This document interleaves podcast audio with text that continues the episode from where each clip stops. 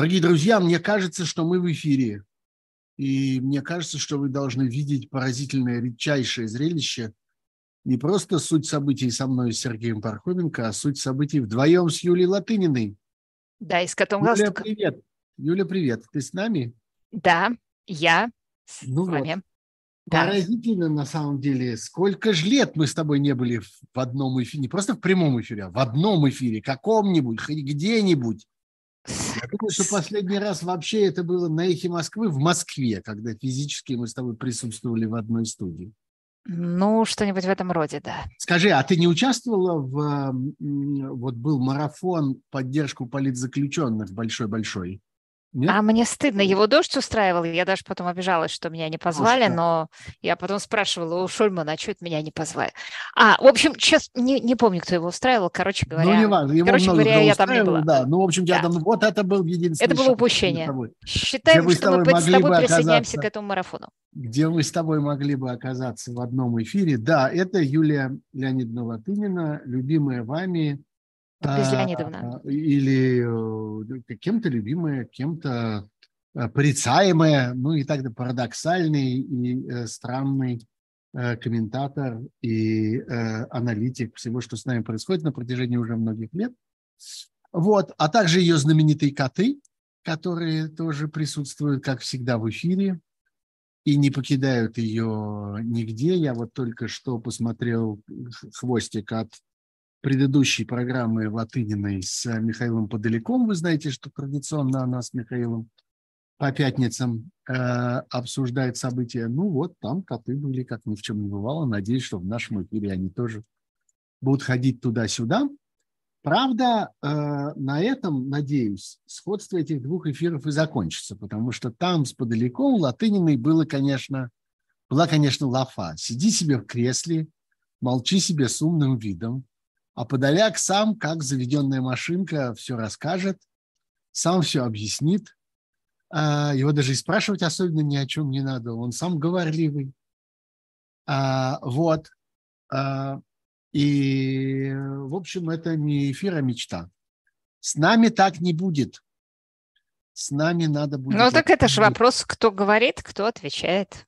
Да-да-да. Ну, хотя я всегда предупреждаю наших зрителей, что ну, э, это не, так сказать, классический э, призыв в гости. Ну, то есть вот позвал человека, сиди, молчи, не мешай ему разговаривать. Нет.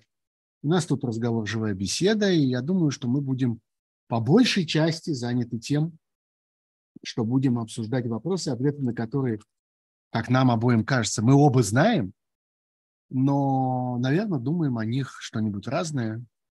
И, о, вот появился кто-то из котов. Это который? Как зовут этого? А то галстук, а это бабочка. Ага. Но мы спрашивали, как назвать. Она, кстати, появилась впервые на эфире Арестовича. Пришла, она одноглазая, она вообще была совершенно ободранная, пришла с дождя. Ну, сейчас выглядит довольно счастливой и довольно упитанной. Ну, хорошо же. А, э, ну что, я обещал, и я думаю, что все от нас ждут, что мы будем обсуждать э, действительно мощнейшее событие последних дней.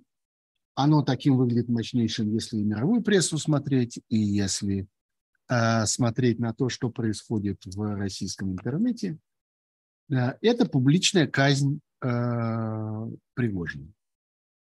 А, ну, собственно, для порядка, первое, что я у тебя спрошу, у тебя есть какие-нибудь сомнения в том, что публичная казнь состоялась? Ты сколько процентов отводишь на то, что это все лажа, и Пригожин сейчас на Филиппинах делает шестую уже пластическую операцию? Нет, насчет э, Филиппин я абсолютно не верю, но а, я бы хотела обратить внимание, ну, еще раз повторяю, я считаю, что помидор – это помидор, э, в данном случае не надо сомневаться. Но а, есть все-таки одна теория, которая не противоречит наблюдаемым фактам, которая заключается в том, что все-таки самолетов было два. И один взорвался, а другой сел, Второй после, че- после чего в него зашел спецназ.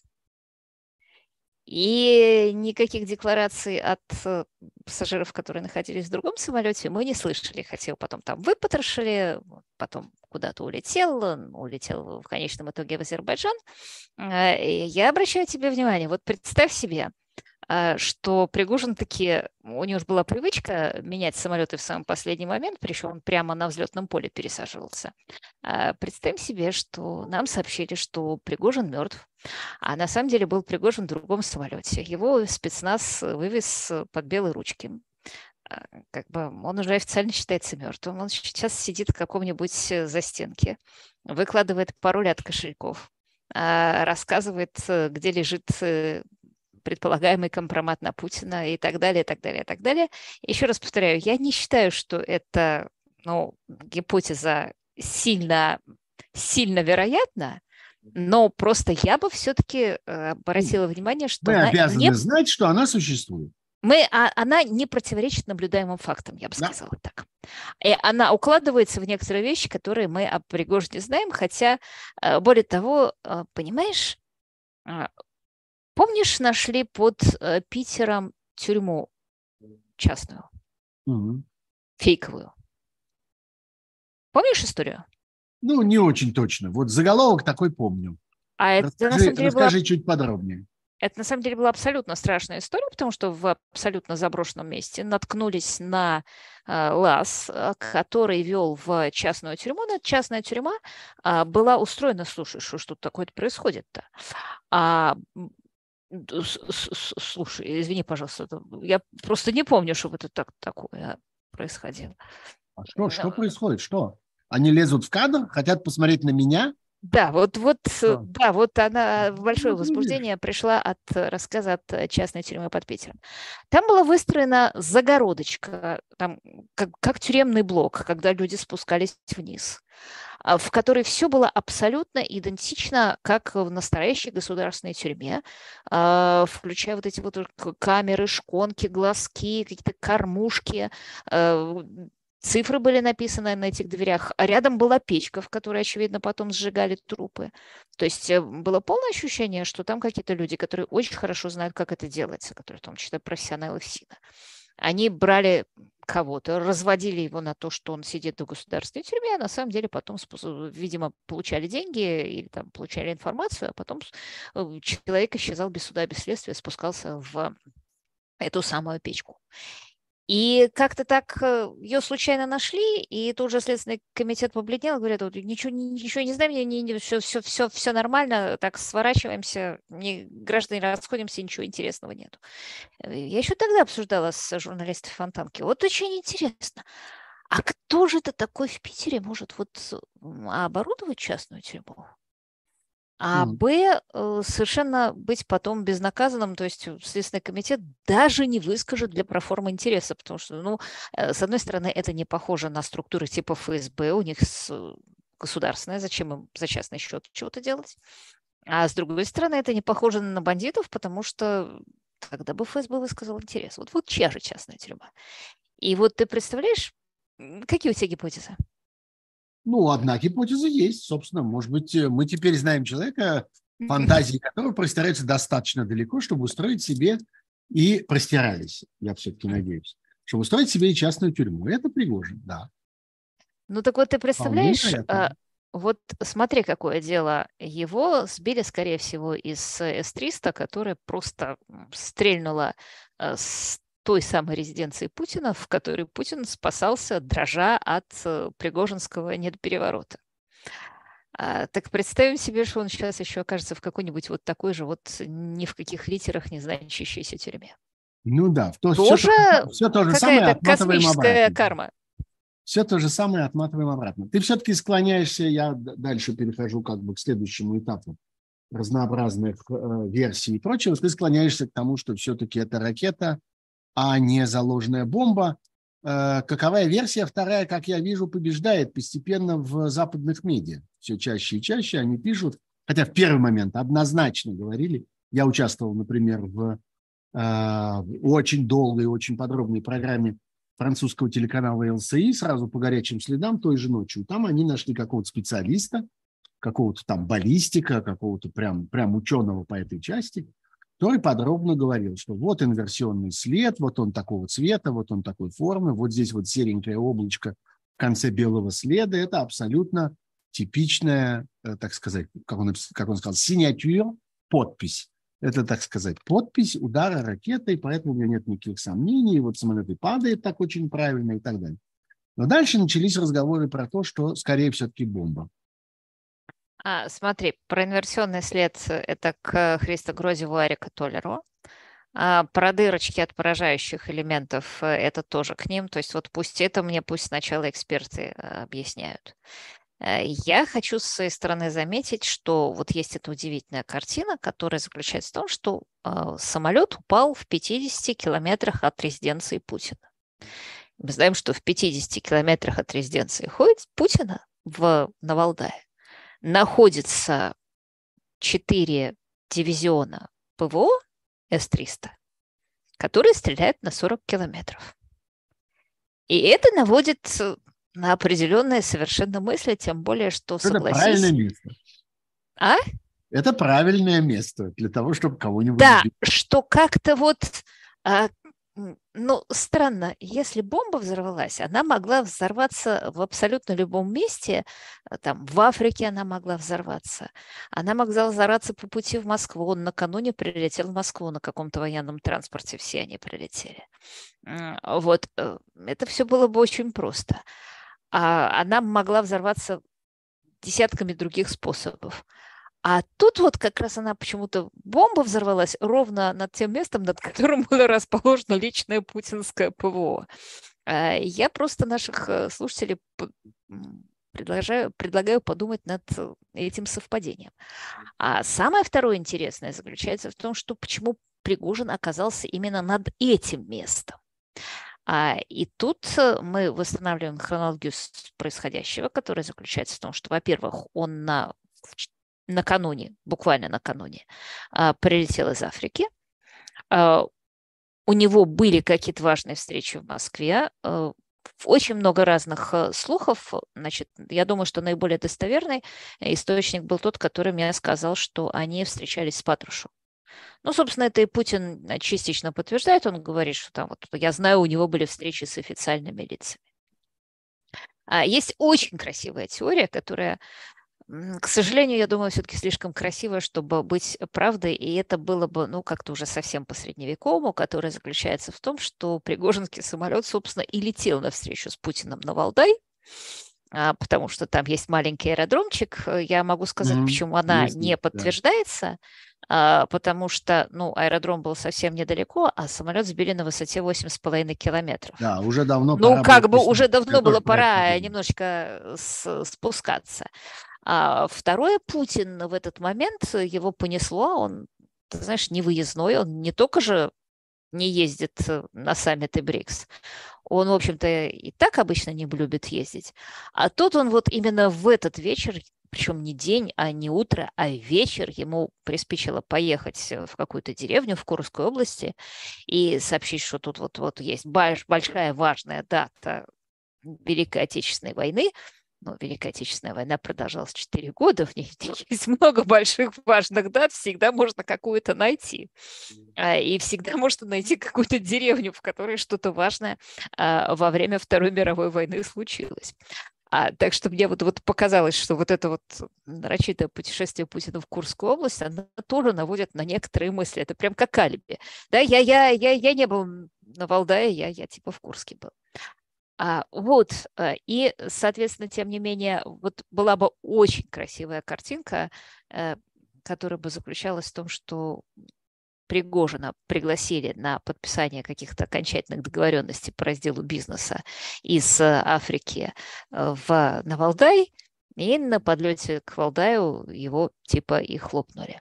Ну, в точности Но... по сценарию бесчисленных фильмов про мафию и мафиозные эти разборки, когда когда, собственно, один босс приходит в ресторан не просто поужинать, а он приходит ровно к своему вражескому боссу, наконец с ним договориться, обсудить, помириться, обняться, начать крестить детей и всякое такое. И тут-то из торта кто-то вылезает с пулеметом и расстреливает э, и пришедшего, и всю его делегацию. Так что да, всего этого Голливуда мы насмотрелись в свое время. Ну а, нет. Ты, ты знаешь, одну нет. секундочку, у меня есть другая историческая параллель, потому что есть такое замечательное местечко, которое называется Сенегалья. А в 1502 году там Чезаре Борджа пригласил кондотьеров. Это где, где, в какой стране хоть твоя Сенегалия? А, в Италии. Ага, окей, окей. Ну да, раз Чезаре Борджи... Слушай, можно... слушай, одну секундочку, я, кажется, что-то перепутала. По-моему, это совершенно... А, нет, а, вру, а, абсолютно. Это называлось как-то по-другому. Сейчас я даже вспомню. Есть у меня где-то здесь. Сенегалия, это было даже Сенегалья, да-да, Сенегалья, да, нет, извини, я, я права. Это Прям такая африканская. С Сенегалии все началось, с Сенегалии и кончилось. Нет, но она пишется по-другому. Сигнигалия. А, ну а, окей. А, так вот. и чего там Цезарь Борджи? Да, и Цезарь там а, пригласил командиров, которые сбунтовались против него, кондотьеров, э, Арсения, еще кого-то, со словами, ребята, там, э, все закончено, давайте мириться, я вас прощаю. Ну, как только они пересекли подъемный мост, э, так тут же на них навалились со всех сторон, скрутили и в скорости отрубили голову. А откуда мы это знаем? Дело в том, что Макиавелли в Гусадаре просто этому поет э, комплименты, говорит, что вот так вот и надо, это очень замечательная стратегема, так и говорит, и Белиссима э, Иньяна, кажется, он сказал, ну, в общем, замечательный обман. Но вообще-то я должна сказать, что вот именно поведение такого рода, оно Чезаре обеспечило тем, что через несколько лет все поняли, что с Чезаре договариваться не надо, потому что как бы ну, послушай, таких историй в европейской истории, вообще в мировой истории, я думаю, таких анекдотов невероятное количество, когда люди... Когда правитель договаривался с, с тем, кто в ком он имел э, основания сомневаться, так сказать, за, за, запутывал его чувство самосохранения, и в результате вот чем кончалось. Это очень-очень классическая ситуация. Таким а ты, извини вы... меня, нет, я, а. я немножечко, как ни странно, возражу типологически. Дело вот в чем. Это абсолютно классическая ситуация на Востоке. Вот на Востоке мы таких ситуаций очень много увидим, или где-нибудь на Древнем Востоке, или где-нибудь в Отоманской империи.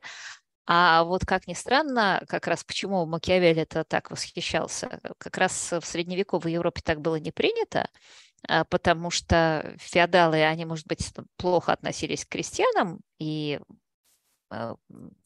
как э, ссору, и как ссоры их тратили, как, как Путин тратит э, своих зеков. А вот друг к другу они относились с достаточно большим пиететом, и это было, ну, как бы абсолютно неслыханное дело, если один рыцарь другого рыцаря приглашает, или там один король другого короля, короля приглашает вот куда-нибудь так навстречу, то вот то, что описано у Джорджа Мартина в виде красной свадьбы, это было дело абсолютно неслыханное, в то время как на Востоке а красная свадьба, ну, считалась действительно вот э, белиссимо стратегемой, э, как, как ребята здорово это придумали, вот где-нибудь у Гуанчжуна в э, Троецарстве, вот прямо так Любею советуют, а давай вот ты женись на его дочке, и по ходу дела во время свадьбы его и чпухни. Ну а да, это... да, может я, может я пересмотрел всяких э, сериалов из средневековой жизни, там регулярно это все происходит. Да, ну, но в качестве нарушения, э, в качестве нарушения некоторых обычаев. Да, а... Давай не будем погружаться в исторические всякие обстоятельства. Вот я знаю, ты большая любительница этого, тебе только дай волю и как-то проснешься в Китае или где-нибудь где-нибудь при гуннах, переходящих, э, что там они переходили, Дунай. А, они, а, ну, ну, Дунай они, кстати, переходили, да. Переходили, переходили, конечно. Да. А как и Рейн. Ну, а, они прежде всего переходили Альпы. Э, в, стой, стой, все, все, все, все, все, остановись, остановись, остановись. Пожалуйста, пожалуйста, пожалуйста, больше. Давай вернемся все-таки к нынешним обстоятельствам, которые все равно остаются чрезвычайно интересными. Мы с тобой как-то все э, пока крутимся вокруг всяких технических подробностей, а есть ведь содержательные подробности. Они заключаются в том, что какие-то два удивительных месяца э, мы прожили, сами, в общем, того не очень понимая. Понимая, что путь не может, э, Пригожинский этот мятеж не может кончиться просто так, этим полусловом, каким-то дурацким враньем Лукашенко, какими-то разговорами про то, что всех забираю в Беларусь и так далее. Мы понимали прекрасно, что там что-то должно происходить. А, ну вот развязка. Или, во всяком случае, что-то кажущееся развязка. Вот это на самом деле, по-моему, важно. Что происходило эти два месяца? Почему а... Путин дал два месяца своим палачам на то, чтобы убить Пригожина? Мог ведь и немедленно его грохнуть, я думаю. не, может, с жертвами, там, с чем-нибудь еще, с опасностями, с рисками и так далее. Да-да, вот сейчас почему не, вот я ровно про это и хочу и поговорить с тобой подробно. Почему не? Почему мы с тобой оба понимаем, что грохнуть немедленно не мог? Хотя многие наши читатели, так сказать, обыватели нам скажут, да ладно, чего там, что у него, снайперов нету, что ли. А, тем не менее, почему? Почему два месяца? Вот это важно. Нет, ну, кстати, чисто технически снайперов нету. Пригожин действительно очень берегся. Кстати, его команда все время заходила в а, тот же самый самолет а, с не то что большим количеством оружия, а большим количеством гранатометов и всего прочего. И опять же, между этими двумя самолетами он все время менялся, так что а, грохнуть Пригожина просто так а, действительно было сложно. Как известно, есть легенда, что накануне мятежа его даже не смогли арестовать. Э, в Питере, хотя собирались, хотя я к ней очень скептически отношусь. Я считаю, что это одна из легенд, которую он распространял сам, потому что он был большой мастер распространять всякие информационные шутихи. А, и на ее неправдоподобность, с моей точки зрения, а, доказывает э, тот факт, что на самом деле, поскольку он заранее готовился к мятежу, то бумажка за подписью Трошева, который сейчас ему изменил и набирает свою собственную ЧВК, и это будет как раз главное содержание нашего рассказа. А, а бумажка за подписью Трошева о том, что вот ЧВК Вагнера выдвигается с территории Украины на территорию России для подписания контракта с какой-то неназванной, но государственной структурой, а, под которой, очевидно, имелось в виду ФСО и ФСО об этом ничего не знала, естественно. А, так вот, э, соответственно, эта бумажка была подписана чуть ли еще не 21 июля, то есть э, рассказ о том, что э, мятеж Пригожина был спровоцирован обстрелом лагеря, он полное вранье, потому что к этому времени Пригожин уже выдвинулся из лагеря, уже дошел до Ростова. А, а потом сказал, что... июля ну, я, я сейчас... произошел 24 июня. Да, После июня, не, извиняюсь, не, 21 не, июня, если не, я не ошибаюсь, окей. я сейчас могу чуть-чуть э, перепутать, но, ну, по-моему... но важно, что да. за несколько дней да, до, за несколько до дней мятежа. Э, вот было написано, что мы с 21 начинаем выдвижение. И, соответственно, на вопрос о том, а как удалось незаметно дойти до Ростова, заключается ответ в том, что они уже были в Ростове, когда сообщили, что выдвигаются к Ростову. А, тоже мне бедном Ньютон. Надеялись там поймать Шойгу, а Шойгу как раз к этому моменту оттуда вспорхнул и убежал. И остались они только с генералом Алексеевым, которым им не очень сильно остался. А, так вот, э, соответственно, другая объяснялка такого же рода, что типа Пригожина пытались э, в Питере арестовать, э, и только его собственная охрана, наставив автоматы, этот арест в пятницу накануне мятежа предотвратила, она, опять же, не работает по причине, которую я тебе сказала. А самое же главное другое, возвращаясь к тому, почему, что происходило эти две недели. О, два, два месяца. Эти два месяца происходило первое переманивание подчиненных Пригожина, например, того же Трошева, Ут, Уткину тоже предлагали, Уткин не согласился, в результате погиб э, вместе с Пригожиным. А переходило, проходило переоформление бизнесов на себя. А, причем это делалось совершенно виртуозно, потому что у Пригожина должна была создаться ощущение, и у него создалось ощущение, что да нет, это то пацаны, можно договориться, все проблемы можно решить. Например, насколько я знаю, две трети контрактов на питание с Москвой были перезаключены. И первая мысль, конечно, ну, может, они и были перезаключены, а у Пригожина отжали при этом компании. Нифига! У Пригожина не отжали при этом компании. А, но самое главное, что происходило, а, это, конечно, Африка, а, еще важно напомнить, что происходило в Сирии, а, потому что в Сирии просто Минобороны сказала пригожинцам, которые так были, подписывать контракт э, с нами. А кто не хочет, им сказали, ради бога, мы вас, вас будем пылинки сдувать, мы вас посадим на самолет и отвезем в Россию. Нашлось очень небольшое количество людей, которые сказали, мы хотим на самолет в Россию. Их посадили на самолет, их привезли в Россию, самолет приземлился на военном аэродроме в Моздоке. Их встретили очень вежливые ФСБшники. И с тех пор его по тюрьмам не встречал нигде. Все было сделано очень корректно и очень красиво. А что же касается Африки, то ты помнишь этот замечательный форум? Ну, разумеется, его не забудешь. Замечательные формы. Появление там одного прекраснейшего, интереснейшего чувака по фамилии как? Аверин? Аверьянов? Аверьянов, да. А, ну, я, я думала, понимаю, ты... на что ты намекаешь. Э, я, э, я даже еще не знала про появление там Аверьянова, но когда я посмотрела на это, я сказала, ребята, ну это же просто ребята приехали перебить крышу. То есть вот конкретно Путин созвал всех этих африканских товарищей э, и им объяснил на форуме, что, ребята, раньше вот вашей крыше был Пригожин, а теперь, а значит, а теперь вот этот номинал меняется. Да, номинал меняется. И, собственно, Пригожин-то там на этом форуме почему и крутился где-то на вторых ролях, что я типа тоже тут.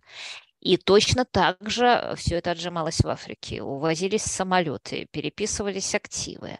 А, не забудем, например, ну, ну простая-простая вещь. Там Пригожина были какие-то фантастические криптокошельки. Ну, пароли от них надо получить. Вот меня очень интересует mm. судьба того человека, которого объявили временно, по крайней мере, сейчас э, Э, виновником всего этого происшествия. Это какой-то там личный пилот, который якобы уехал на Камчатку и там пропал. Вот что-то мне подсказывает, что он пропал не на Камчатке. То есть, okay. Да, понятное дело, то есть происходила вот эта вот э, двухмесячная разводка, э, причем она происходила мастерски, в том смысле, что с одной стороны надо было Пригожина предварительно ощипать, как э, курицу без перьев оставить. А с другой стороны создать у него твердое ощущение, что у него все хорошо получается, что ему удается договориться, что без Абсолютно. него обойтись не может, и что все будет хорошо, мятеж остался позади, все все правильно поняли, все поверили в то, что это был мятеж не против Путина, не против Кремля, а против вот этих злодеев – а наоборот, так сказать, за Путина, для Путина и так далее. Все ему удалось, все кончилось хорошо.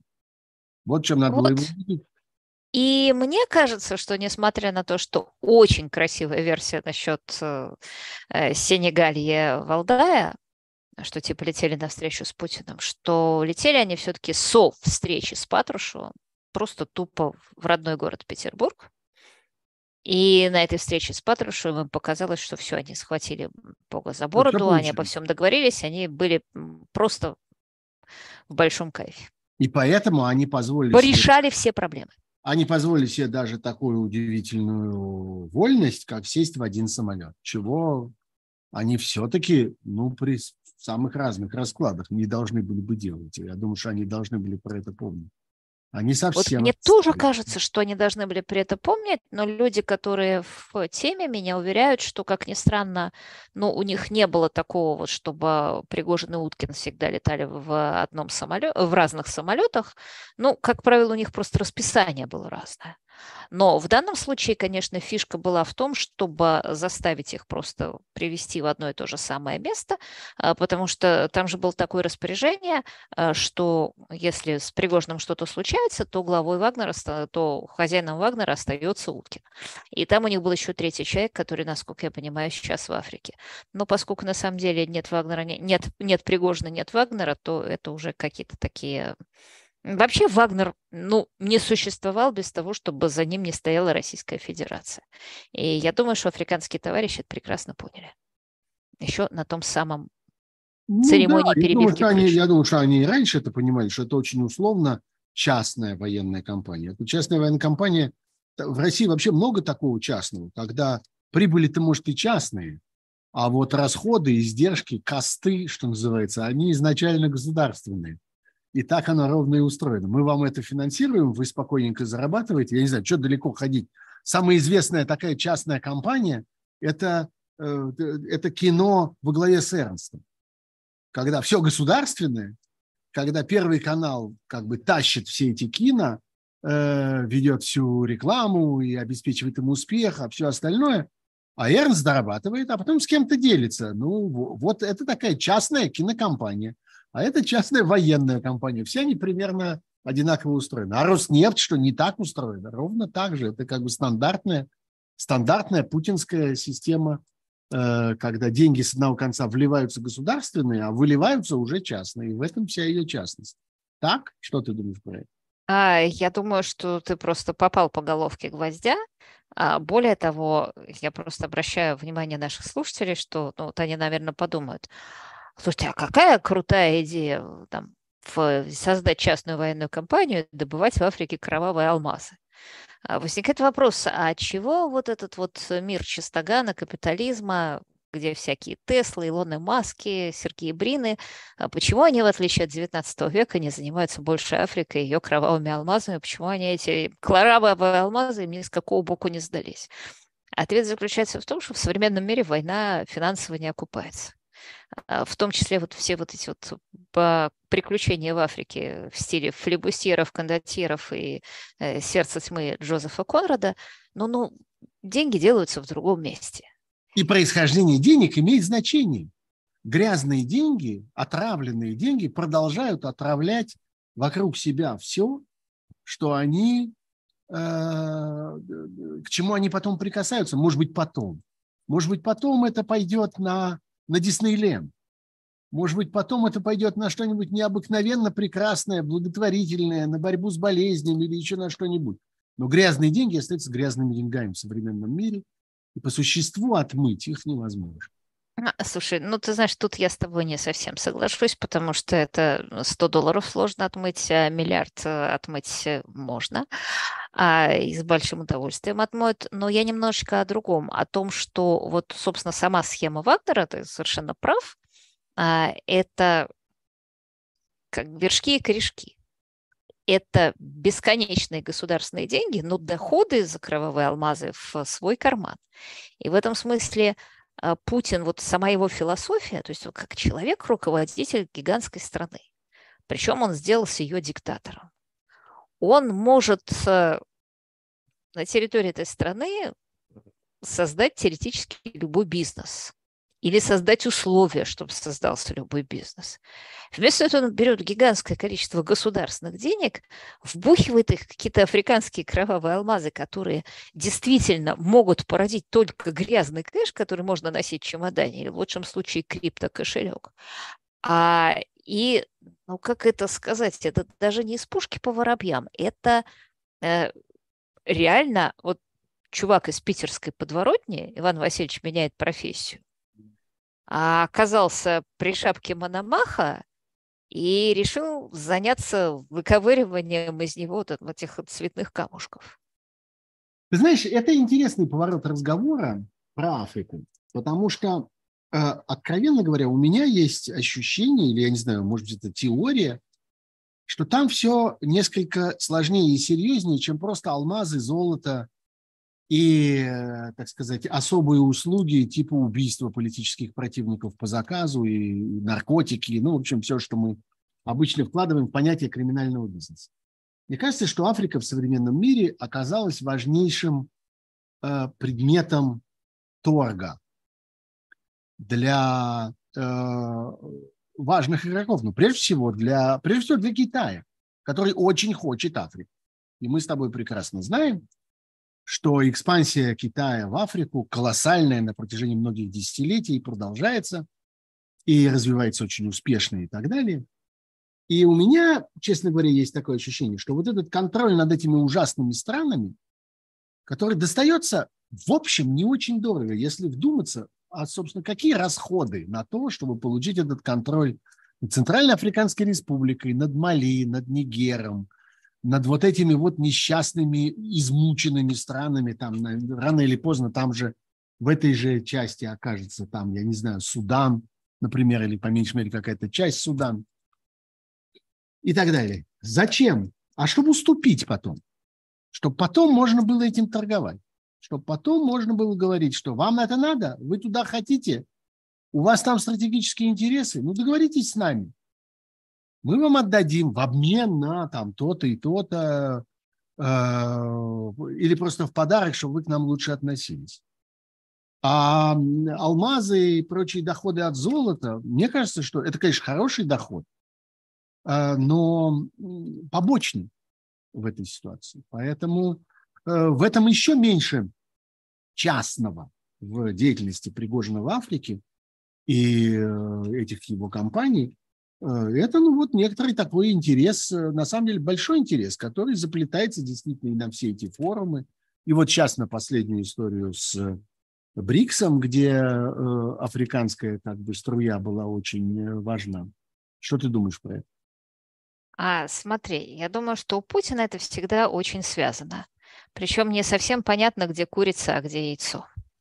А, что первое, геополитическая стратегема или откат? Почему-то все его геополитические стратегемы кончаются откатами, предполагают... Ну, слушай, умные люди и... так устроены, да, Нет, они умеют, свой... они умеют да. всегда что-нибудь извлечь. Да. И сводятся к откатам. А вот, например, если взять другую его стратегему, значит, все вот эти вот газопроводы и трубопроводы, то мы видим, что в итоге они кончились тем, что были освоены безумные деньги, и все эти безумные деньги пошли в частные карманы. А вот э, геополитические проблемы, э, там, вертеть э, на газовой трубе Европу, они как раз даже, собственно, не очень-то и решили. И возникает, как я уже сказала, вопрос, то есть, несомненно, люди приходили к Путину и говорили, но мы тут это так построим, вот это будет э, геополитическое, а на самом деле э, вся вот эта вот геополитическая мутатения служила обоснованием э, банального наполнения бассейна. А с Африкой абсолютно та же самая история. Это совершенно несомненно, что Путин подумал, а каким способом я могу стать великим? А где у нас тут бросовый геополитический актив? Ну, что я могу купить за 3,5 копейки? а вот, и с помощью насилия, и с помощью там э, исполнять то, что не будут исполнять э, наемники даже из э, ну, не то что западное государство, а которые не будут исполнять какие-нибудь западные наемники. А, о, конечно, Африку. Но дальше просто не был задан следующий вопрос. А почему этот актив так дешево стоит? Да, вот почему эти облигации имеют рейтинг CC-? А э, это облигации имеют рейтинг CC-, потому что, ну вот, например, история Советского Союза свидетельствует о том, что сколько бы ты денег, несопоставимых с тем, которые вкладывает Путин, не вкладывал в Африку, а, то в конечном итоге, если тебя там не съедят, то ограбят совершенно точно и кинут при первой же развилке, и первый же племенной вождь произведет переворот и скажет до, до, до свидания, спасибо, а деньги ваши я оставляю себе.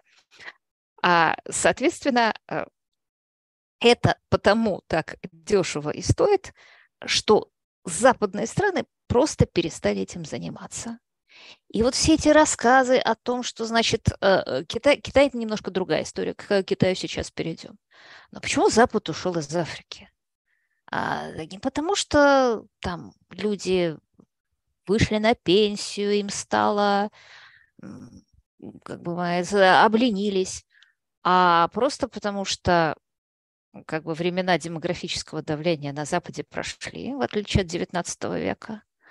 А второе, самое главное, а, любой ресурс, любое сырье, которое есть вот в такой вот неблагополучной стране, а его или можно купить в другом месте, или его дешевле купить у местного царька, князька, набоба, чего, не думая чего угодно. о том, как он его добивает. Да. Не думая о том, добудет, а мы его купим, да. Да, есть замечательная страна Конго, я очень люблю приводить ее в пример, потому что там были колтановые руды, э, про которые рассказывали, что без них э, нельзя делать конденсаторы, и, соответственно, вот сейчас э, все вот эта вот микроэлектроника остановится. А, соответственно, действительно, произошло там несколько войн и революций, там сражались какие-то совершенно безумные люди, которые пигмеев ели, друг друга ели, и э, листочки из Библии, обернутые в человеческие тела, разбрасывали, и колдовать умели. Вот, вот все они сражались за эти колтановые руды, и все они, все леваки всего мира писали, что вот, вот за этими стоит Microsoft, а за этими стоит еще кто-то. А на самом деле ни Microsoft, ни Mitsubishi, ни еще кому-то вот просто дела не было до этого жуткого болота, потому что это были какие-то страшные люди с автоматами, а, которые за три копейки заставляли просто детей, пятилетних детей добывать этот колтан. И, соответственно, для того, чтобы они могли его продать и купить себе автоматы и красивые джипы, и как бы дальше их мозги не простирались, и кроме того, дальше они ничего в такой структуре экономики и построить-то не могли. И, в общем, короче говоря, когда миру это надоело, он просто на это дело забил и стал покупать э, колтановые руды в другом месте. А Конго кричала, я великая колтановая держава, я великая колтановая держава, поэтому вот, вот, вот все эти рассказы, что сейчас вот э, в Нигере там урановая руда, без нее Франции будет плохо я вас уверяю, Франция, если что, даже при том, что она очень сильно зависит от ядерных электростанций, это, да, узкое место. Э, найдут она... где-нибудь.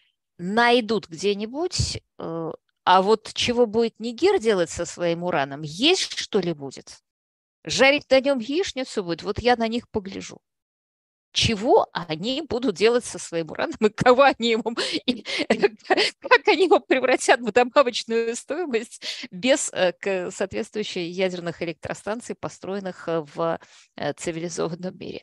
Это вот все вот эти вот истории о том, что сырье чего-то диктует в современном мире, у меня вопрос встречный.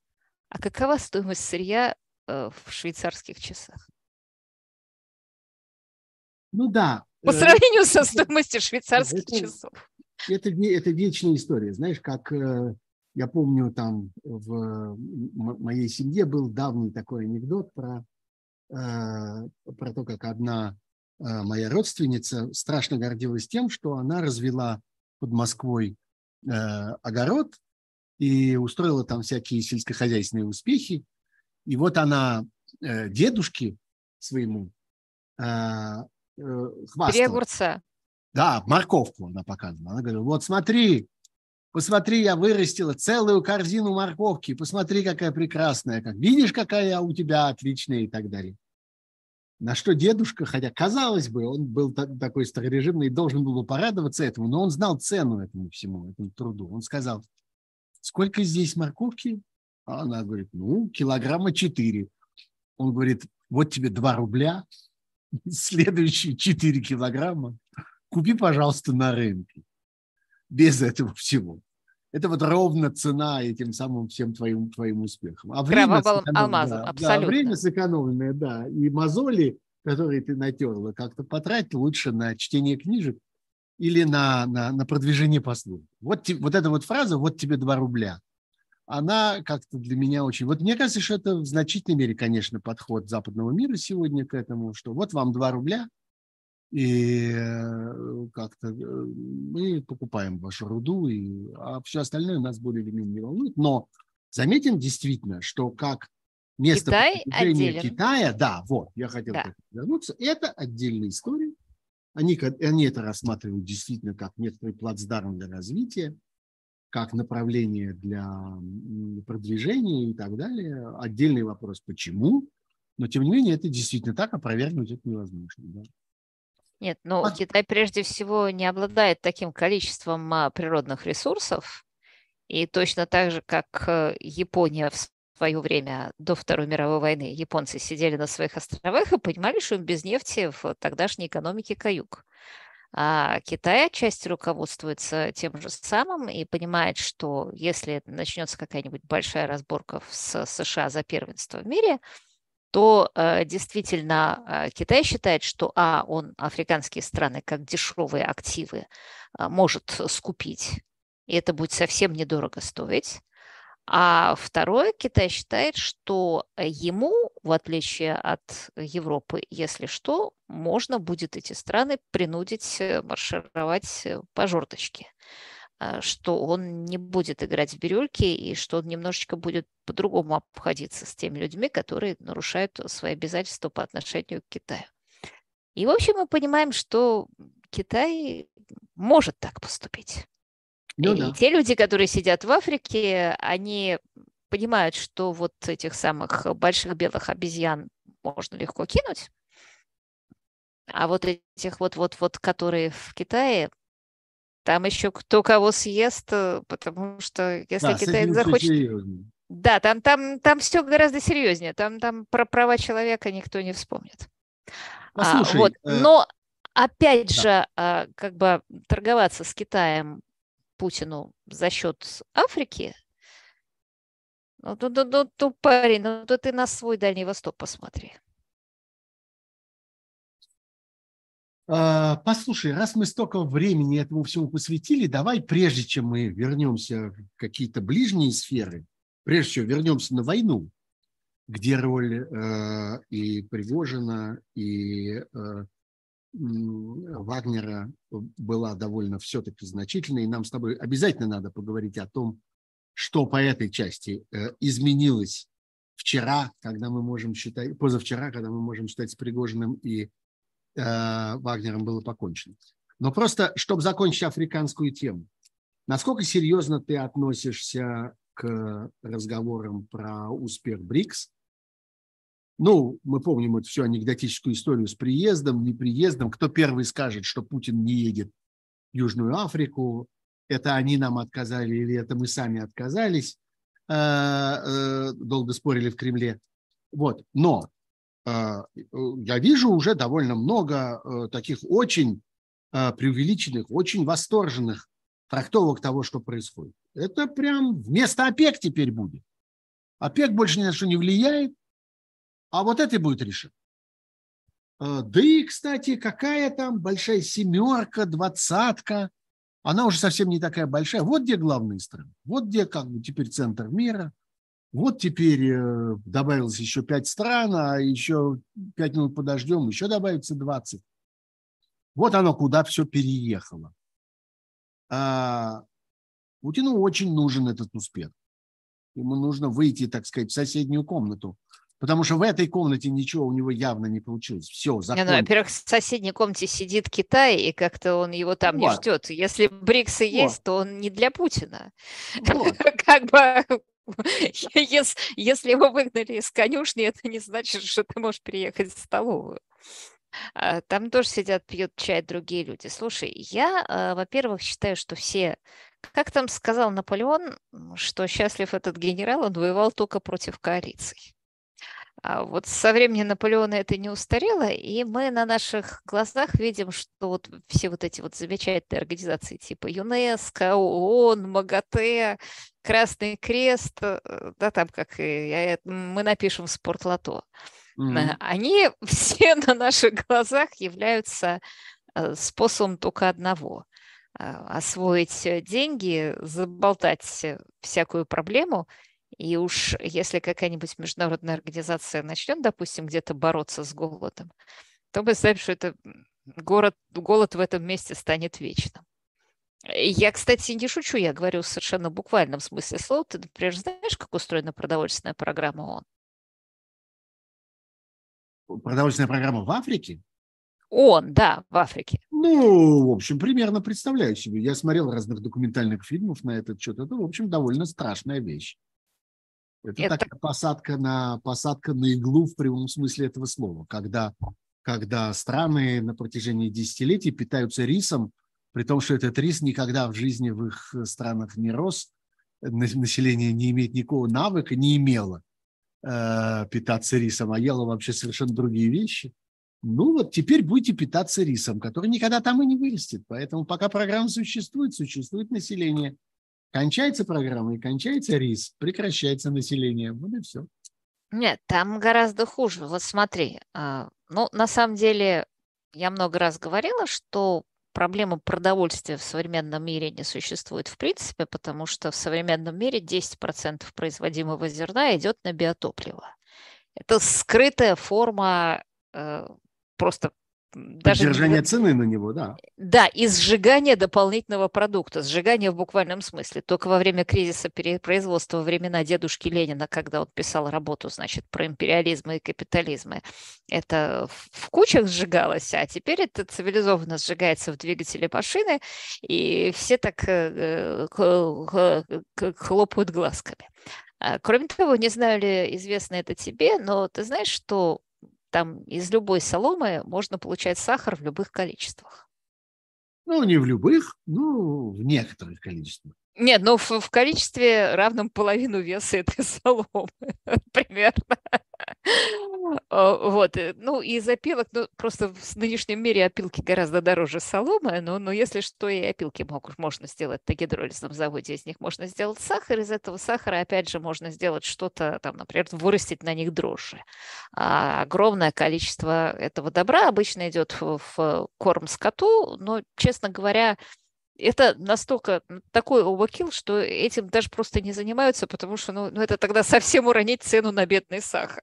Э, в мире, где уже не выращивают сахарный тростник, потому что он не конкурентоспособен э, по сравнению с сахарной свеклой.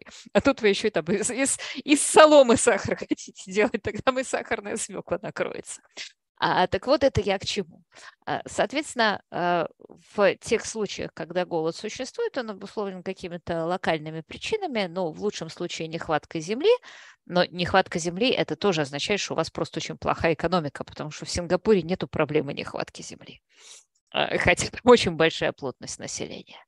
А, значит, это проблема того, как устроена ваша экономика, это проблема того, что у вас э, есть какая-то очень неэффективная власть, э, которая не дает людям э, жить так, чтобы они могли сами себя прокормить. Дальше естественный вопрос. Вот когда происходит голод, и приезжает продовольственная программа ООН, и начинает раздавать еду, она через кого раздает еду?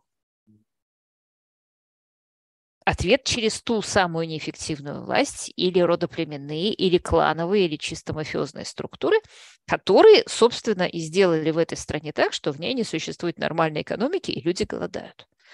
А это все равно, как вот если бы продовольственная программа он приехала в Мариуполь, через кого бы она раздавала еду в Мариуполе? Ответ через российскую армию ну, после да. оккупации Мариуполя, которая вызвала там город и снесла город с лица земли.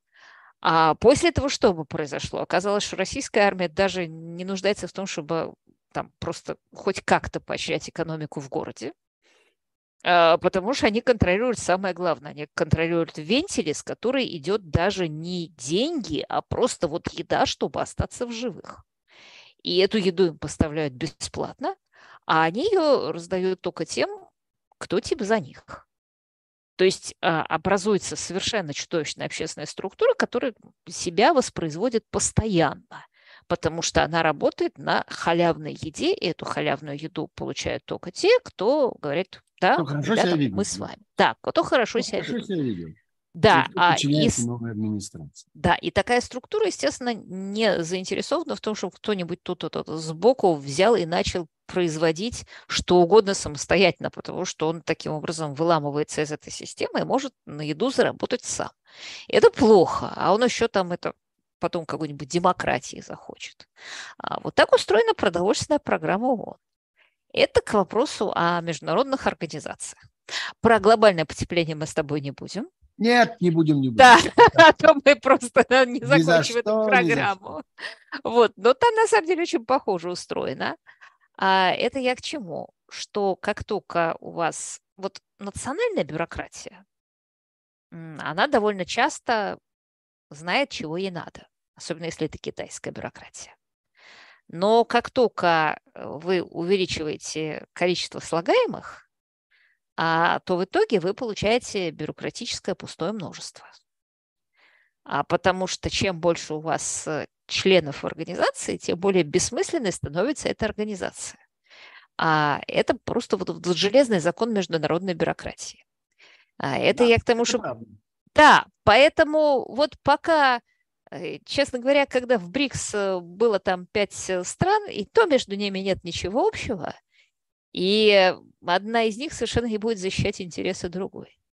Но когда ну, нем добавится есть, еще... Общем, да, Иран... очевидно, что там за это время тоже образовался хозяин.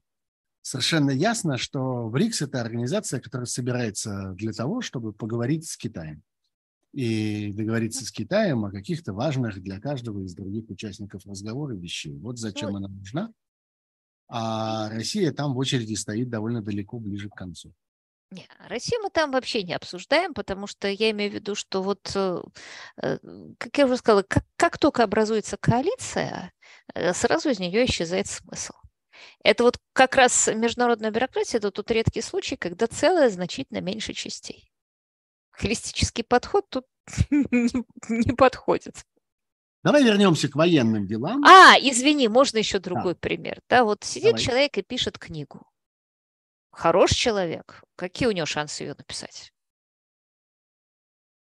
Ну, роман там. Сидит Акунин, пишет роман. Ну, у хорошего человека хорошие шансы. Ну. Угу. Теперь ты представь себе, возьмем Акунина, Улицкую, Быкова, а, да, да Глуховского, Латынина. Вместе, Им да. в пятером предложим написать роман. Как ты думаешь, это улучшит ну, или ухудшит процесс? Ну, погоди, погоди. На свете существуют вещи, которые делаются коллективно лучше, чем в одиночку. Наука, например. Так что ты так далеко зайдешь со своими, со своими примерами. Что касается международных организаций... Бюрократам это не относится. И бюрократам я с тобой согласен, да, но в целом я бы это все-таки так широко это бы не трактовал. Это мы, это мы с тобой э, спутаем какие-то разные виды человеческой деятельности, некоторые из которых как раз очень тяготеют к коллективности. Послушай, я хочу к войне вернуться. Мы с тобой совершенно так, так с тобой прекраснодушно обсуждаем тут какие-то какие мирные, относительно мирные, конечно, вещи, какую геополитику, какие-то континенты, кто чего куда э, экспансию устраивает. А был, э, ну, оценивается по-разному, но никто не сможет сказать, что вообще несуществующий игрок а, или, так сказать, фигура на доске э, э, российско-украинской войны под названием «Вагнер», а, использовавшийся в нескольких важных для Путина ситуациях, мы можем долго с тобой обсуждать, в какой мере они были реально важными, а в какой они были надуманно важными, типа там Бахмута и прочих Артемовских. Нет, все были важные. Ну да. А, ну, ну, неважно, да, окей. А, правильно ли я понимаю, что нету больше никакого Вагнера, как игрока в этой ситуации? А, есть попытка отдельных людей и подразделений рассеять а, по э, регулярной армии, которая подчиняется Министерству обороны, и всяким квазиармейским вновь создаваемым подразделениям. Э, какое-то количество забирает себе Лукашенко, ему тоже, тоже нужны наемные убийцы, как любому тирану, они ему зачем-нибудь пригодятся, но никакого продолжения военной эпопеи, так сказать, военной карьеры Вагнера не существует, и это сыграет свою роль. Ну, насколько это сыграет роль, это мы еще увидим. Хотя я думаю, что, конечно... А, ну, вот сейчас назревает, назревает э, так сказать, фурункул на, на фронте, который может прорваться для российской стороны очень тяжелым образом. Э, вот это работное и дальнейший э, такмак. Это же серьезное место. Это серьезное... Нет, это очень серьезное место. Это Просто серьезное... давай серьезный участок напряжения. И там бы действующая, реально воюющая э, часть э, путинскому командованию бы очень понадобилась. А мы можем с тобой порадоваться, что ее там нет и не будет. А, ну так, собственно, э, значит, во-первых, Вагнер же начали распускать достаточно давно, еще до того, как он вышел из-под Бахмута, а, потому что а, скажем, если начинать сначала, Вагнер же вообще не пытались, э, не собирались использовать э, в Украине, потому что считали, что все кончится за три дня. Там э, ну, Шойгу ревновал к Пригожину, он сделал какой-то свой собственный а, редут, соответственно, Вагнер позвали под Попасную, когда стало ясно, что даже наступление на Донбассе захлебывается. И Вагнер действительно взял Попасную, это как бы было очень впечатляюще, потому что это была совершенно другая техника, чем та, которую применяла российская армия. А Попасная, я напомню, что это была одна из фундаментальных линий украинской обороны, а, которые в других местах, там Маринка, Пески, Авдеевка, она как существовала 9 лет назад, так и не прорвана до сих пор. То есть вот там месяца, месяца. А в Попасной была такая же линия обороны. А, и вот Вагнер ее прорвал, наступая малыми группами. То есть они сначала всех забрасывали минометами, миномет волокли с собой, потом тут же вслед за этим минометным огнем наступали. А украинцы не успели опомниться, как э, раз-два они заскочили в Попасную. После этого посыпался и Северодонецк и Лисичанск, это было существенное продвижение, которое было остановлено только когда начали выдавать украинцам три семерки и хаймерсы. А это было как бы большой успех Вагнера, но Вагнер на этом потратил много людей, потому что оказалось, что попасно это вам не, это вам не Африка. А, соответственно, тогда возникла вот идея использовать зеков в этих местных штурмах. Uh-huh. Я сильно подозреваю, что это был одновременно... Путин же у нас очень заботится о демографии. Это был еще такой евгенический проект. Ну вот у Гитлера это решалось способом инъекции, а Путин с Пригожиным решили, ну, мы, мы сейчас почистим э, андекласс, который, люмпинов, которые находятся в тюрьмах, и они будут заодно изъяты из генного пула, и, соответственно, сэкономим на очистке тюрем, потому что так он сидит и проедает там деньги, а тут ему пообещаешь 200 тысяч и потратишь под Бахмутом, и все будет хорошо. А, и, соответственно, вот они начали этот проект, и э, не забывай, что Пригожин тогда и весь его юнит, они функционировали, в принципе, там, как некое секретное подразделение, но это был секрет Полишинали, но тем не менее, когда какой-нибудь Шендурович разевал рот и на эту тему говорил, то его сразу, значит, этот рот ловко закидывали иском, и, а, да, сколько там, миллионов. Оба, они не сильно поговоришь. И Путину казалось, что так это и будет продолжаться. И я думаю, что у Путина был большой шок, когда он увидел, что Пригожин с его безграничными амбициями, а безграничные амбиции Пригожину всегда были свойственны, это как-то Путин не досмотрел. Вот тут он на вертолете летает по зонам и рассказывает, что у него есть артиллерия, у него есть то, у него и что есть он вообще лучше знает, как эту войну вести и зачем эта война нужна.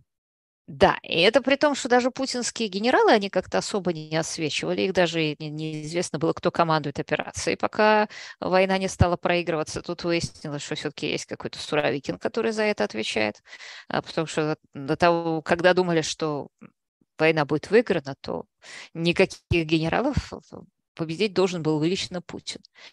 И вдруг кто-то человек, который не подчиняется никаким бюрократическим правилам, ездит по этим зонам, использует это для своего личного пиара, э, плюс у него гигантская э, ну и все, что мы знаем. Система про, вот этих вот про э, пиаровских... успешный этап, да, успешный да, этап. пиаровских фабрик, да. которые, он же всегда это позиционировал как этот товарищ Путин, это, это для вас.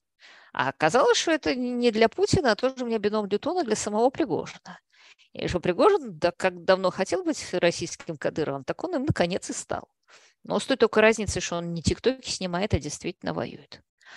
А дальше была эта история под Бахмутом, когда на самом деле Пригожин абсолютно э, стратегическую проблему решил для российской э, армии. А, потому что э, в тот момент, когда Суровикин убрался из-под Херсона, а, потому что у него начались проблемы с логистикой, а, то было понятно, что все те все то, что украинская армия собрала для наступления под Херсоном, и что оказалось нетронутым, потому что Суровикин отступил. Ну вот сейчас можно наступать на Запорожье, и в этот момент это Запорожье было пустое и голое, и там не было никаких окопов, и можно дойти, там просто и предыдущим летом группы разведчиков ездили на Азовское море плавать. Они проезжали там 100 с лишним километров, и в нем плавали, и возвращались обратно, и не встречали по пути ни одного окопа. Сейчас там, естественно, так не проедешь. А, значит, э, соответственно, понадобилась А мобилизация, Б окопы. Э, но все, на все это нужно было время. А это время обеспечил Пригожин, когда он начал наступать на Бахмут и ставил стягивать Сковал, туда те украинские да. потребления. И довольно много там сил, да? Да, которые иначе бы вот просто были бы переброшены из-под Херсона на Запорожье. А, ну, в, соответственно, идея была не в том, чтобы взять Бахмут, а идея была в том, чтобы сковать там силы, как ты совершенно правильно сказал. Действительно, он это сделал. Потрафил там, опять же, чертову тучу вагнеровцев. А к этому моменту всем надоел, особенно в армии, хуже горькой редьки. И там просто вот и в боях э, под Солидаром, и в боях под... Особенно под Солидаром это было очень заметно, потому что под Солидаром э, вагнеровцев запустили в центр города, и они там рубились с ВСУ. А российские войска так э, в качестве заградотрядов расположились по периметру внешнему города и смотрели, как внутри происходит мясорубка. И, кажется, Герасимов получал от этого большое удовольствие. Ну, хочется а... поговорить, Юль, про то, что, что дальше, не про то, что не про то, что мы пережили уже и, надо сказать, проживали уже довольно подробно. Нет, я, а, я понимаю, да. но это важно просто, если мы уже сколько должны действительно заворачиваться. Не-не, а, у нас есть... Не, можем да, продолжать. Но, но надо же слушателей пожалеть. Из песни слова не выкинешь, потому что это очень важно, потому что именно в этот момент, а, собственно, начался отток из Вагнера, потому что Путин уже явно понимал, что Пригожина сложно контролировать. Он раздулся до такого размера, что вот-вот всех пожрет. И э, произошла совершенно неотменимая вещь, ну, потому что ну, есть некоторые законы войны. А Путин никогда не реформировал российскую армию, потому что боялся, что, став эффективной структурой, эта российская армия сожрет его самого. А вместо этого он себе создал какую-то маленькую как у Петра Первого потешные полки, но они стали эффективной структурой, они тоже уже готовы были сожрать его, потому что, как я уже сказала, вот, вот, вот так оно работает на войне. Если ты создаешь что-то эффективное в военном отношении, а сам ты при этом являешься абсолютно неэффективным военным руководителем, а, то просто как это, вода течет где ниже, а солдаты воюют там, где проще. Хочешь вот, ли ты сказать, Хочешь Оказалось... сказать, что в этом смысле это тоже сегодня как бы выгоднее Путину, типа, что не появляется, то есть не сохраняется вот этой элитной части, которая демонстрирует собою убожество и, и, э, и э, негодность всей этой остальной, основной армии, которую он построил. В этом твоя идея? Я что-то тебе... Не-не-не, нет. Моя идея не в этом. Я сейчас э, до этого дойду. Но сейчас, уничтожив Вагнер, э, Путин предпочел сохранить сохранение своей власти, грубо говоря, большим успехом, большей эффективности в войне. А, это, кстати, абсолютно тоже стандартная история. Я не знаю, там, а, как, э, как воевал какой-нибудь король, господи, египетский, Фарух, кажется, он в 48 году, как он воевал. Э, Не так оказалось. Ну, слушай, у него было там 80 дворцов, но два танка. Почему? Потому что если бы у него было 80 танков и эффективных, то они бы его свергли. А, и, собственно, у Путина примерно то же самое. То есть вот как вы создаете эффективную военную структуру, она начинает воевать там, где проще. А, вот выяснилось, что 1200 километров до Москвы пройти гораздо проще, чем 5 километров в Бахмуте. Мы это наблюдали во время марша Пригожина. Это, собственно, было самое главное э, итог э, этой э, истории. А, и Путин уже тогда понял, что дело пахнет керосином, и они начали растаскивать Вагнер. И они начали создавать э, всякие псевдо-ЧВК, которые финансировались всякими Росатомами, Русалами и так далее. Ну, то, как финансировались? Э, деньги-то, условно говоря, были Росатома, а э, подчинялось это все Минобороны. То есть это было, опять же, предельно неэффективно. И выглядело это примерно так, что человек из Вагнера – а Вагнер же очень страшная структура, она является формально незаконной. И это, например, означает, что человек, который в ней э, воюет, он вообще находится вне правового поля. И, скажем, если он отказывается наступать, то его можно пристрелить, его можно там бросить на контейнер. Э, с ним можно сделать... Там нету понятия гауптвахты, да, нету понятия... Вот у, у тебя есть там начальник контрразведки, который что хочет, то и сделает. А, и, соответственно, вагнеровцы понимали, например, что отступать нельзя. Там, сам Пригожин сам говорил там, за отступление смерти. А он уже это не просто так говорил. А тут ты лафа, тебе лафа, ты из Вагнера переходишь в какой-нибудь вот этот самый редут или там север, или как это называлось. Их там было вагон и маленькая тележка ты только на полугоне получаешь 200 тысяч рублей за месяц. После этого ты можешь сделать ручкой и сказать, знаете, я тут, тут пока 200 тысяч рублей свои не пропью, я буду жить в своем родном городе Мухасранске. До свидания. Может быть, потом еще увидимся. А, хорошо, на фронте ты получаешь еще больше. Везут на фронт в составе этой псевдочасти. Э, дальше вам говорят наступать. А тут вы говорите, а мы не хотим наступать. А эта псевдочасть, она устроена не как Вагнер, за это не расстреливают. Так хорошо же. Тут только вывод не получается. А так все, все просто замечательно для тех людей, которые из Вагнера туда побежали. А это был один механизм, который происходил еще до мятежа Пригожина. И, собственно, именно потому, что Пригожин видел, что это происходит, э, мятеж и произошел. А, и в этом смысле Путин попал совершенно, потому что он, как, он нарушил монополию на насилие собственную. То есть э, нарушил основную заповедь современного государства, которую ну, в Европе соблюдали там, со времени конца 30-летней войны. Именно по этим самым причинам. Ну, дело уже не до заповеди. Почему он нарушил заповедь? Послушай, он нарушил Нет. заповедь, когда он немотивированно пошел войной на соседнюю страну. Он нарушил заповедь современного мира. Так войнами больше не ходят. Он совершил то, что последний раз делалось 200 лет тому назад. И за это ему, собственно, и предстоит заплатить. Ну, еще последний раз. Все-таки Гитлер это делал. Какие 200 ну, лет? Окей, это был сравнительно недавний. Хорошо. Нет, ну или ну... какие-нибудь там Иран или Ирак. Ну, то, то зря. Войны-то все время происходят в третьем мире. А я немножко о другом. Он попытался да? в первом мире проделать то, что, что мир кое-как готов был, э, так сказать, терпеть в третьем.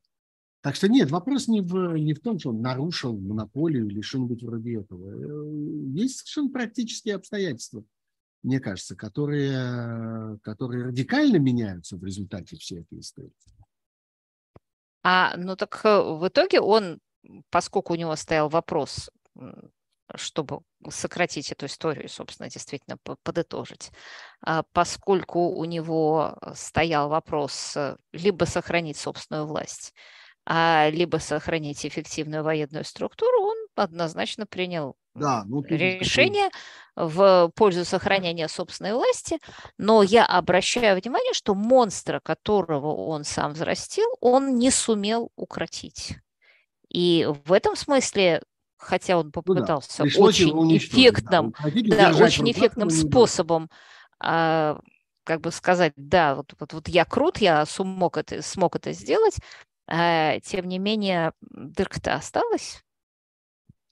Более того, а, его же самые способные генералы, а там на войне стали появляться способные генералы, потому что война так устроена, что во время мира а, у вас происходит отрицательный отбор, и генерал ну, да. повышает а идиота, надо, чтобы который... кто-нибудь иногда дело делал. Ну да. Да, так вот все эти самые способные... Да. Да, все эти самые способные генералы оказались по понятной причине на стороне Пригожина. Сейчас они тоже где-то сидят по каким-то, как, как Суровикин, подвалам, не подвалам, но получастным вот, тюрьмам, видимо. Вот на предмет на стороне Пригожина. Это, пожалуй, последний сюжет, который мы обязаны с тобой обсудить. Вот смотри, все э, там пропагандисты, я не знаю, типа, типа Прилепина, не путать Прилепина с Пригожиным, очень яростно раскручивают комментарий Дюмина. Дюмина, мы знаем, да, бывшего охранника Путина, ныне губернатора Тульской области, человека, которому приписывают там большие какие-то большое будущее и большой потенциал, так сказать, путинского. Нового хозяина Вагнера. Вот. Вот возникает вопрос. Значит, Дюмин, как ни в чем не бывало, говорит, предателем он не был. В общем, конечно, Путин э, позволил это говорить.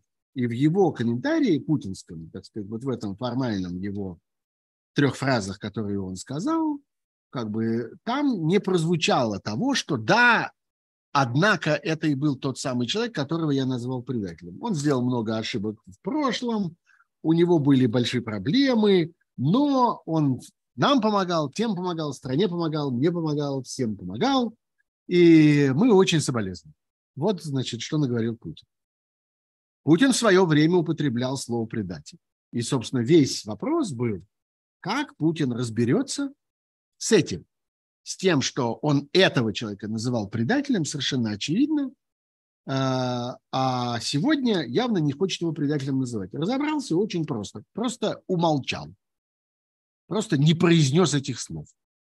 Как бы пропустил мимо, мимо рта и решил, что ничего такого, что, что этой проблемы не существует. Но Дюмин сказал это. Дюмин битым словом ответил. Что мы должны за этим увидеть? Личную обиду действительно человека, у которого явно были какие-то особые отношения с Пригожиным и с Вагнером. Ты вот говоришь, что он владел Вагнером. Не знаю. Нет, я про он это, сейчас владеет Вагнером, и в этом смысл ответа. Тем, что от него осталось, ты хочешь сказать?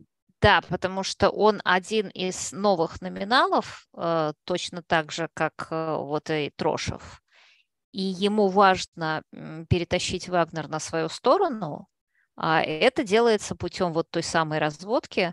Э, ну, как ты можешь перетащить оставшихся бойцов Вагнера на свою сторону, если ты будешь называть Пригожина предателем? Э, при ну, каких условиях они быстрее перейдут? Ты хочешь сказать, что он получил санкцию на это? Конечно что это теперь это такая... Просто это часть Нет, операции. Мы не этого имели в виду, когда говорили про предателей. Есть какие-то другие волшебные, какие-то лунные предатели, неизвестные нам, но не эти. А, а этих будем хранить с почестями, завернув во флаги и всякое такое. Ну, там с почестями уже не хоронят. Я видела, там где-то Вагнеровское кладбище снесли.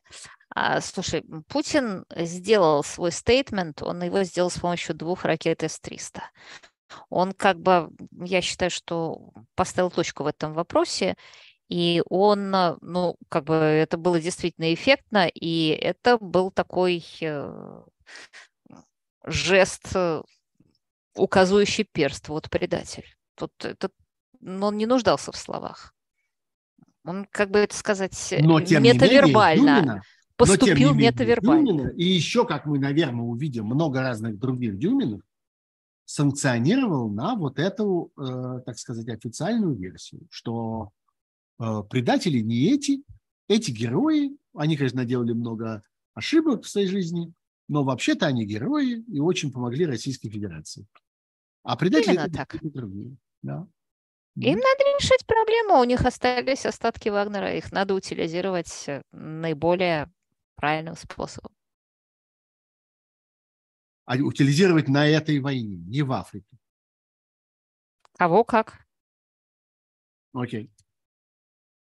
Хорошо, дорогая моя, я очень рад был этому разговору, вообще самому прежде всего факту этого разговора, что мы наконец-то, оказывается, бываем в прямом в одном эфире Посмотрим, что из этого будет, посмотрим, много ли народу нас посмотрит и похвалит, посмотрим, много ли лайков мы соберем, много ли народу подпишется. А мы разве народу... не в прямом эфире?